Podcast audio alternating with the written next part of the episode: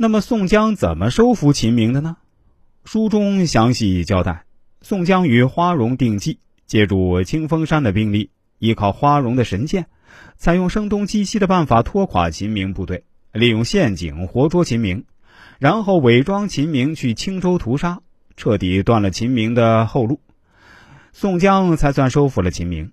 中间既有血腥的屠杀，也有暗算。宋江后来收服英雄的软绑架手段，就是先拿秦明操练并成熟的，其中的框架设计有花荣的相当心血。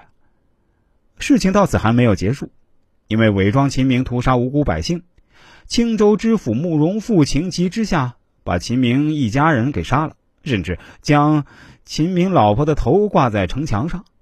这样，秦明是带着失妻之痛加入宋江队伍的。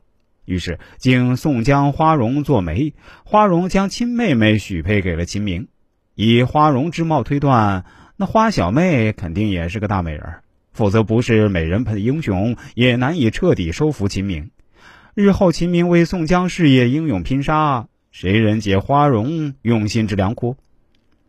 事情至此还是没有结束。日后封公时，花荣是第九位，而妹夫秦明位居第七。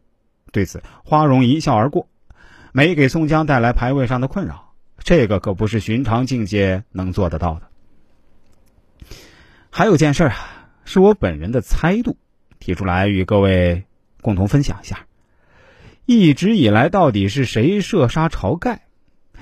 大家心中是存疑问的。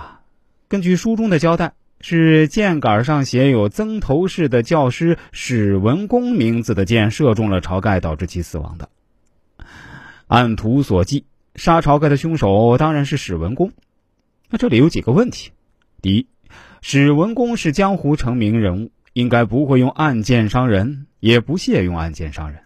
在那个时代，这样做是最为江湖所不耻的事儿，传扬开来，实在难以在江湖上立足。也就是说，如果一定要杀晁盖，史文恭可以选择更好的办法。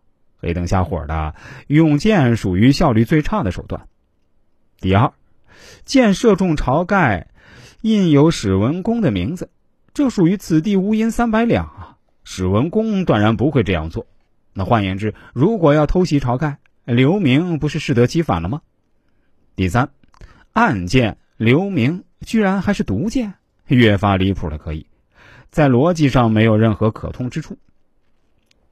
第四，晁盖临死前对宋江说：“日后谁捉的史文恭，就让谁继承天王之位。”依照此前数次推让宋江做天王之位的情景判断，晁盖是非常信任宋江，并随时可以交出王位的。